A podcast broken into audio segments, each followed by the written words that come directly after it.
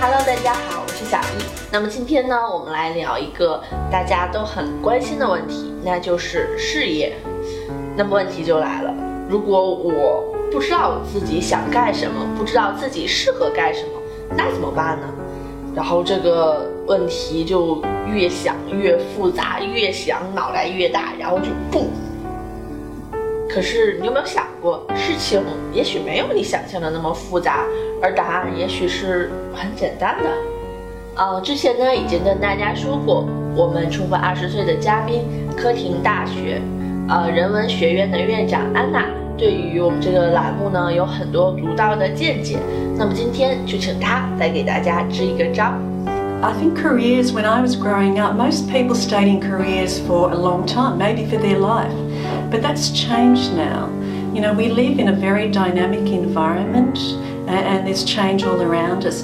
Don't be disappointed if you try one thing and it's not right for you. Um, if you have a look at my own career, it's zigzagged all over the place, and I could never have predicted that I would end up being where I am now. So try different things. Um, if it doesn't work, it really doesn't matter.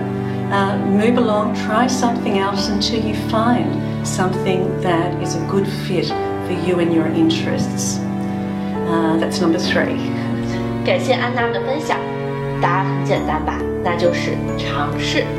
这个世界变化的非常快啊、呃，我们可以不像长辈那样子一辈子只做一种或两种的工作。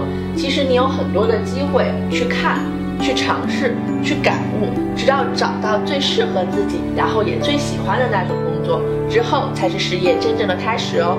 在生活和学习中，你还有哪些烦恼？有什么事情是二十岁的你解决不了的呢？赶快留言给小易，说出你的困惑，让大咖根据他们的宝贵人生经验，给到你最实用的解决方案。当然，也非常欢迎同学们来愉快的吐槽哦。拜拜。